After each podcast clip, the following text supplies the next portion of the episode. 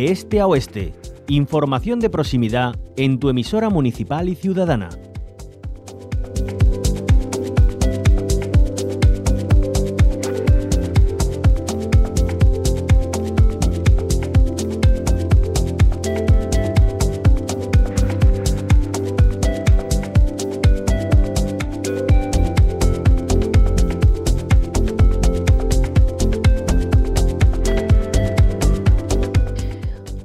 Hablamos de comunicación y lo hacemos desde lo más profundo, desde la esencia, desde la raíz. Y es que así es como han planteado los profesores Susana de Andrés y Manuel Chaparro el ensayo Comunicación Radical, Despatriarcalizar descolonizar, ecologizar la cultura mediática. Susana de Andrés, profesora de Comunicación Audiovisual y Publicidad de la Universidad de Valladolid, bienvenida. Buenas tardes, muchas gracias, Rocío. Manuel Chaparro, catedrático de Periodismo de la Facultad de Comunicación de la Universidad de Málaga, fundador y director durante 36 años de esta casa, la Asociación de Emisoras Municipales y Ciudadanas de Andalucía. Manuel, bienvenido a tu casa. Muchas gracias, muy amable, buenas tardes. Bueno, Susana, eh, en este ensayo eh, proponéis repensar el modelo de comunicación. Y para empezar a hacer ese análisis, yo quiero preguntarte en qué falla el modelo actual. ¿En qué falla? Bueno, acierta, acierta muchas veces, ¿no? No es solamente fallos, pero sí pensamos que a veces, eh, y en buena parte, está siendo cómplice con, con el ecocidio y, y, cómplice con el patriarcado, ¿no? Y cómplice también con una mirada colonial que no nos deja entender eh, nuestro lugar en el mundo ¿no? y nuestra relación con otras personas. Entonces, sí, sí hay muchos datos, hay muchas investigaciones que reflejan, bueno, pues que los medios de comunicación están informando sobre todo sobre, sobre hombres y sobre los temas que les importan a los hombres, ¿no? Hay un monitoreo mundial de medios que, que dice que en el mundo el 25% de las personas de las que se informa en los medios es, es, es sobre hombres, no sobre mujeres, ¿no? Y esto no ha cambiado, bueno, sino que incluso va peor y en España un 26%. Entonces, claro que hay cosas que se tienen que cambiar, pero, pero de raíz. y Manuel, eh, bueno, ¿qué, ¿qué, papel debe jugar eh, el modelo de comunicación, el, este sistema de comunicación en eso que llamáis transformación social?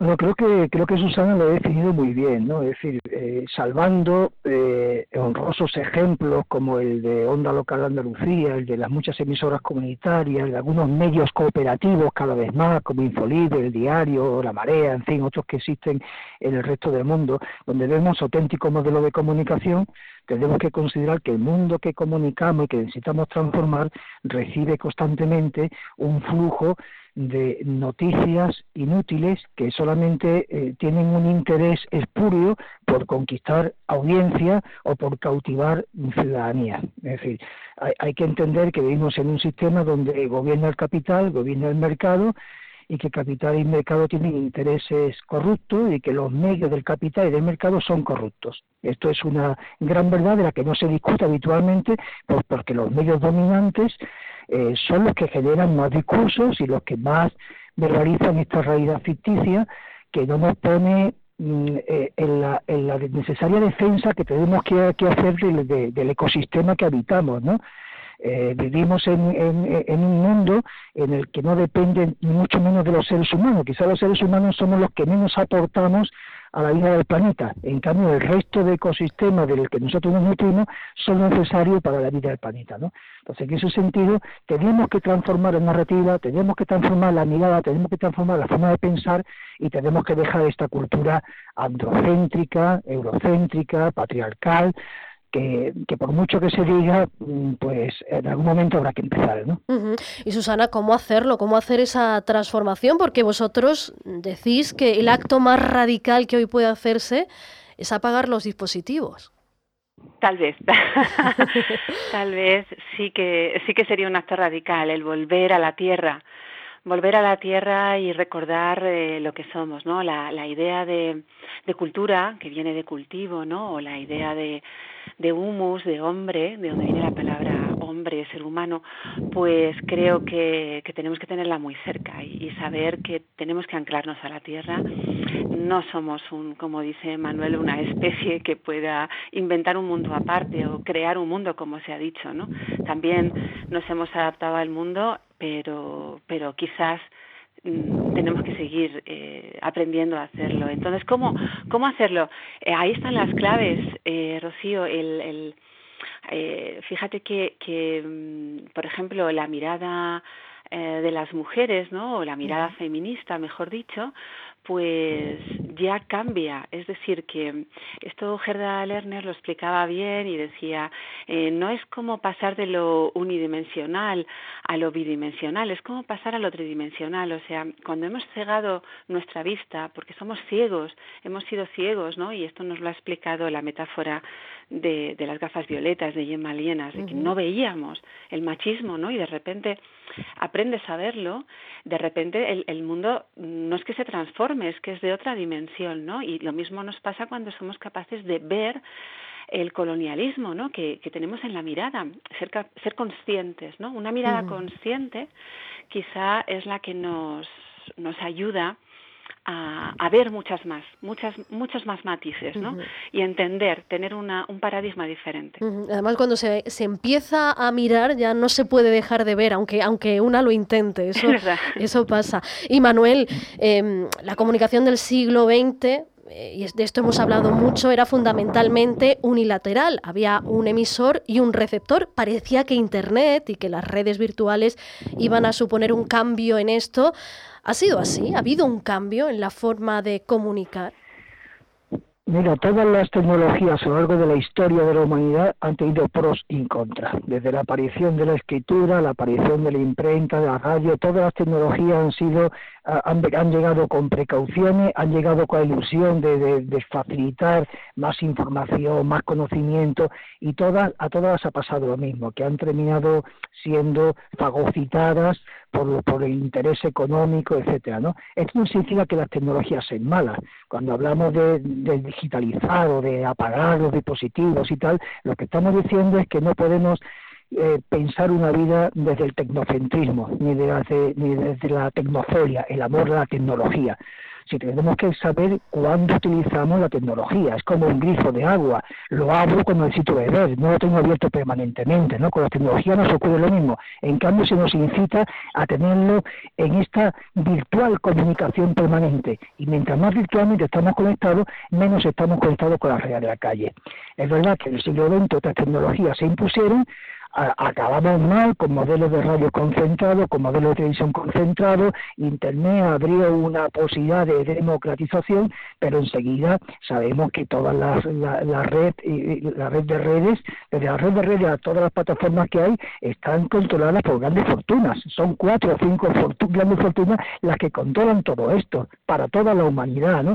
Entonces, hay que tener precaución, tenemos que recuperar la las tecnologías como una utilidad para el bien común, no para el capital. ¿no? Entonces, esta es la conciencia. ¿Es posible? Pues sí es posible, lo que pasa es que tenemos que entender también que la, que la evolución es lenta y que hay que metabolizar mucho y hay que insistir mucho para ir conquistando poquito a poco, pero grano a grano, gota a gota, como el caso del colibrí para apagar el fuego. Y, y Manolo, eh, permíteme, ahora que esto es casi un atraco, ahora que estabas hablando, pues haciendo ese repaso histórico de la comunicación, de la historia de la comunicación... El libro está ya en librería y no hay que atracarlo, se, se puede comprar que va a salir barato. No, no, no, te iba a preguntar otra cosa, te iba a preguntar por lo, la ley audiovisual audiovisual. ¿Qué, ¿Qué, te parece esta ley audiovisual? Ahora que estabas hablando precisamente de concentración de los medios. Es, es lo mismo. Tú imagínate que toda la, la, cultura depende mucho de la producción audiovisual, ¿no? El cómo construimos, el cómo pensamos mundo, el cómo creamos, el cómo hacemos lo lúdico, depende mucho. Y resulta que, que el audiovisual es hoy es una industria que solamente se mide en función del beneficio económico que produce. Entonces, la ley del audiovisual está mal planteada. Nuestro país eh, eh, sigue siendo una mediocracia porque no es capaz de poner la cultura por delante de las tecnologías ni la cultura por delante de los mercados. Una ley de audiovisual tiene que pensar y repensar el modo en que construimos cultura. Esto es básico para acabar con la mentira, con la xenofobia, para, para facilitar el beneficio del bien común. Es necesario y la ley audiovisual no lo hace. La ley audiovisual vuelve a caer en los mismos errores que cayó desde el primer día la democracia española. En llegar a leyes y a normas y a decretos de consenso con la industria audiovisual, no con la sociedad, no con la cultura. Mm. Por eso la ley audiovisual no sale de la, del Ministerio de Cultura ni del Ministerio de Igualdad, sale del Ministerio de Economía. Qué curioso, ¿no? Se piensa en términos económicos. Entonces, estamos volviendo a fracasar desgraciadamente. Se ha dicho por activos por pasiva y nada más volvemos a caer en lo mismo. Una ley audiovisual que que vuelve vuelve a, a, obviar un Consejo Audiovisual independiente, que vuelve a obviar el acceso ciudadano a los medios, que vuelve a olvidar a los medios comunitarios y locales, que sigue facilitando la concentración mediática. No puede ser que la agenda de un país dependa de dos grandes grupos empresariales. No puede ser que en la radio nos pase lo mismo. Esto no es bueno para la democracia porque limita. Lo podemos poner en ejemplo de ahora cuando un gobierno pone medidas en marcha que son positivas, en las que las encuestas dicen que la ciudadanía está conforme, pero en cambio el voto se orienta de manera diferente, aquí pasa algo raro. Aquí pasa algo raro y es porque las agendas tienen una orientación que está creada en función de sus intereses y no de los intereses de la ciudadanía.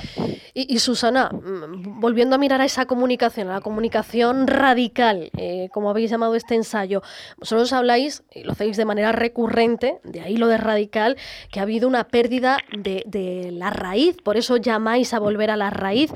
¿Qué, qué ha supuesto esta pérdida? ¿Qué hemos hipotecado? Bueno, es que el concepto de, radical, que lo hemos asociado mucho al extremismo, ¿no? O a, o a la violencia, mm, creemos que tiene las claves, porque porque si queremos hacer algo transformador tenemos que ir a, muy bien a entender qué es lo que tenemos, qué, qué es lo que nos está anclando en nuestra cultura, ¿no? qué es lo que tenemos que nos ata. Y entonces ahí vienen, mm, encontramos raíces pues muy, muy antiguas, muy viejas, que, que, habría que ajardinar, ¿no? Utilizamos mucho esta metáfora de lo radical porque pensamos que hay que ajardinar. Hay cosas que hay que arrancar y hay que identificarlas eh, y hay que arrancar la violencia, ¿no? Por ejemplo, eh, vivimos una sociedad muy violenta, vivimos en eh, consumimos unos medios que también eh, exaltan mucho la, violencia. La violencia ya no es solamente algo que se representa, sino que es una, una praxiología, es una praxis, es, es algo rentable. ¿no? Ahora con, los, con las redes digitales se ha comprobado hasta qué punto es mucho más rentable trabajar el odio ¿no? y cómo genera mucho más más tráfico y, mucha más velocidad de, difusión. ¿Y, eso explica el nivel de, hostilidad, el nivel de enfrentamiento que estamos viviendo en muchas esferas, también, por ejemplo, en la institucional y en lo político? ¿Es porque hemos interiorizado y metabolizado la violencia? La, violencia forma parte del capitalismo en el libro incluso destacamos cómo muchas de las violencias de género cada vez están eh, tienen mucho más que ver con las rentabilidades, con las rentabilidades de estas violencias, ¿no? Ahora mismo tenemos un debate encima de la mesa sobre sobre la prostitución, ¿no? Y esas son parece las más difíciles de arrancar, ¿no? Esas violencias que son tan rentables. Entonces, claro que lo tenemos incardinado porque, porque, porque se, rentabiliza ese, ese, esa praxis violenta. Y eso, mm, de alguna manera, mm, y, la violencia con la naturaleza, por ejemplo, ¿no? Es, es la manera que tenemos de, de también ese extractivismo de, de, generar una guerra contra los animales, ¿no? Esa caza que es una guerra contra los animales en términos de puleo. Pues em, eso es lo que permite que, que, lo, que lo validemos, que lo justifiquemos y que incluso pensamos que, que es positivo, ¿no? Y, y, es mucho más difícil de, de, arrancar. Eso es lo que nos parece radical y extremo. Eh, para acabar, Manuel, ya que lo decías antes, ¿dónde podemos encontrar comunicación radical, despatriarcalizar, descolonizar, ecologizar la cultura mediática? ¿Dónde lo podemos encontrar? Bueno, yo, yo espero que, que esté en la librería, pero sobre todo quien tenga la, la, voluntad de quererlo leer. Nosotros estamos muy contentos, muy orgullosos de este libro, porque puede, marca para nosotros un antes y después en los discursos, ¿no? Eh, tiene, tiene mucho de positividad, tiene mucho de, de reflejo de una, de una radiografía dura en la que estamos viviendo, pero tiene, tiene toda una serie de, de, claves y de razonamiento para ver cómo tenemos que cambiar a nivel individual, a nivel colectivo, a nivel social. Eh, aproximadamente Gerisa es una editorial que distribuye bien, o sea que cualquier librería que se pueda uno acercar solamente tiene que pedirlo, que si no lo tienen en stock se lo van a facilitar. Mm.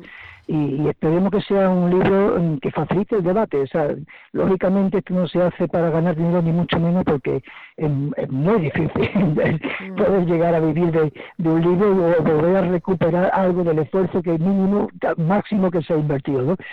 Pero tenemos la ilusión de, generar debate. Y creo además que la difusión que tan amablemente ha hecho el diario cooperativo Infolibre, de, de publicar un extracto para quien lo pueda leer y lo quiera leer, entra en Infolibre y ahí tiene en publicaciones un extracto, pues ha creado una discusión eh, muy rica que ha trascendido los límites de España, que nos están llegando mensajes de toda América Latina eh, con, con, aplauso, con, preguntas, con dudas esto es lo rico, esto es lo rico, poder dialogar a partir de, una obra creada. Y ojalá podamos dialogar y ojalá se pueda, se pueda a partir de ver en esta fuente, eh, crear otros manantiales, otros muchos manantiales en los que podamos seguir viviendo. Pues abrir el debate, ese es el reto de este ensayo que han firmado Susana de Andrés y Manuel Chaparro a los dos. Gracias por acompañarnos, que vaya muy bien.